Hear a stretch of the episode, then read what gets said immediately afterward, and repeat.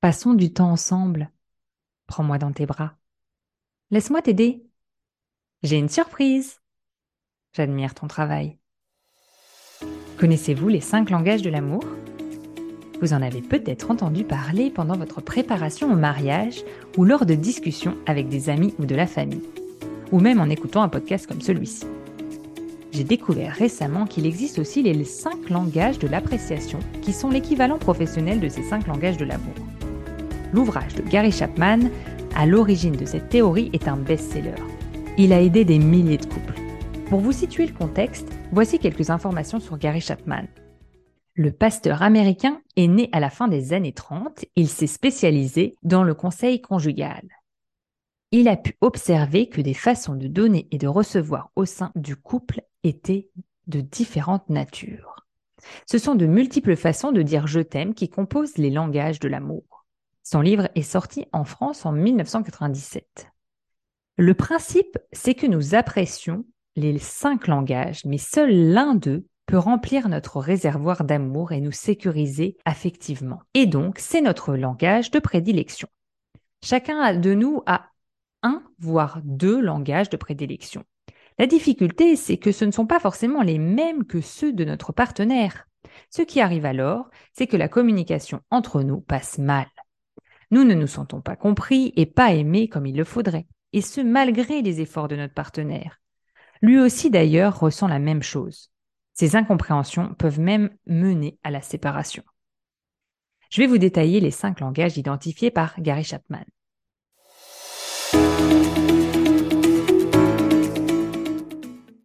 Mais juste avant, je voulais vous rappeler que vous écoutez Pop In, le podcast qui vous donne la pêche et vous inspire. Et pour ceux qui écoutent ce podcast pour la première fois, je me présente, je m'appelle Cécile Tovel et il y a plus de dix ans, j'ai créé avec mon mari Antoine une entreprise dans les services. J'aime les histoires de couple, je travaille en couple et ça a été une évidence avant même de trouver notre projet d'entreprise. Alors, dans cette saison 2, j'ai décidé d'interviewer des couples qui travaillent ensemble ainsi que des experts pour étudier avec eux un thème sur le couple. Allez, je ne vous fais pas patienter plus longtemps et je vous invite à découvrir ces cinq langages de l'amour.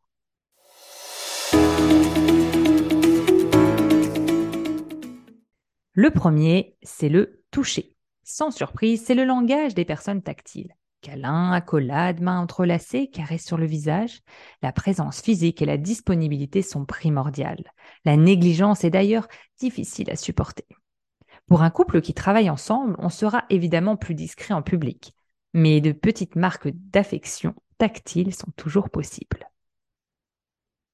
Le deuxième langage, ce sont les paroles valorisantes. Certaines personnes ont besoin d'entendre des compliments non sollicités. La phrase je t'aime est certes importante, mais les raisons de cet amour le sont plus encore. C'est ainsi qu'elles se sentent aimées. Les insultes peuvent les bouleverser et ne sont pas facilement oubliées alors que des mots gentils, encourageants et positifs vont illuminer leur journée. En mars 2022, j'avais d'ailleurs enregistré un épisode sur les compliments au travail. J'avais fait une enquête et j'avais récolté des données très intéressantes. N'hésitez pas à écouter cet épisode. Les répondants m'avaient proposé plein d'exemples de compliments qui leur avaient plu et cela pourrait vous donner des idées. Pour ceux qui travaillent en couple, il y a beaucoup d'opportunités dans ce langage. Féliciter, souligner un comportement, remercier. On peut même prendre le temps de le mettre par écrit. L'avantage avec les écrits, c'est qu'ils restent. Et en plus, on peut même relire ces mots tendres pendant des moments difficiles pour se remonter le moral. Selon les tempéraments, certains préféreront être félicités en public pendant que d'autres, ce sera en privé. En général, vous le savez, mais poser la question pour vérifier ne coûte rien. Plus le compliment sera précis, plus son impact sera grand et restera gravé en mémoire. Passons au troisième langage, les services rendus. Jugez-vous que vider le lave-vaisselle ou nettoyer la voiture est une véritable expression d'amour. Mais oui, tout à fait. Pour ceux qui sont sensibles à ce langage, tout ce qui est fait pour alléger leur fardeau est une vraie preuve d'amour. Les mots qu'ils souhaitent entendre, ce sont Laisse-moi faire ça pour toi. Ne pas tenir ses engagements envers eux, c'est donc leur donner plus de travail et c'est négliger leurs sentiments. Quand on travaille ensemble, il s'agit surtout d'alléger la charge de l'autre. Gary Chapman donne d'ailleurs quelques conseils. Il faut d'abord s'assurer que notre propre travail est bien fait. Aller jusqu'au bout, parce que aider à moitié, c'est pire que de ne pas aider du tout. Pour ceux d'entre nous qui, comme moi, préfèrent commencer que finir, ce n'est pas si évident. Ne pas reprendre ce que son partenaire a déjà fait, même si ce n'est pas fait comme nous le voudrions. Nous pouvons donner un coup de main, mais pas des conseils. C'est difficile quand on a déjà de l'expérience dans le domaine. Demander avant d'aider, tu m'as été d'une grande aide dernièrement, je voulais te remercier en t'aidant à, mon tour. Y a-t-il une tâche sur laquelle je pourrais t'aider? Cela permet de s'assurer que notre conjoint souhaite effectivement de l'aide et de savoir sur quoi exactement il veut nous voir intervenir. Quatrième langage, les moments de qualité. Dans ce langage, ce sont les moments passés ensemble qui sont importants.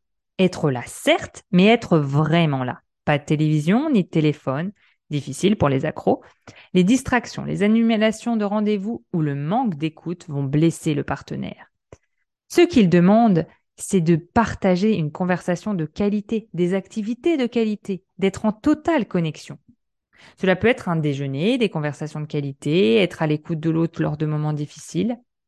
On peut envisager des sorties, des compétitions sportives, des ateliers de cuisine ou une visite dans un musée seront parfaits pour des épicuriens des randonnées ou du parapente feront le bonheur des amateurs de nature. Les sportifs préféreront des sessions de vélo ensemble ou participer à des courses. Cinquième langage, les cadeaux.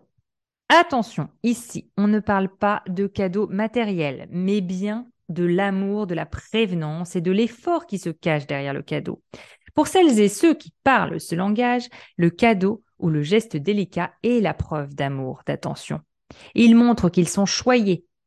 En revanche, un anniversaire oublié ou un cadeau acheté dans la précipitation vont avoir un impact désastreux.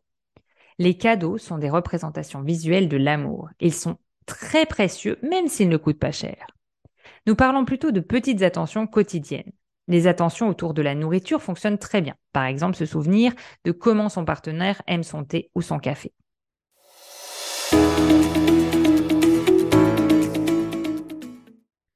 Je vous rappelle donc les cinq langages de l'amour. Le toucher, les paroles valorisantes, les services rendus, les moments de qualité et les cadeaux. Alors, quels sont les avantages des cinq langages?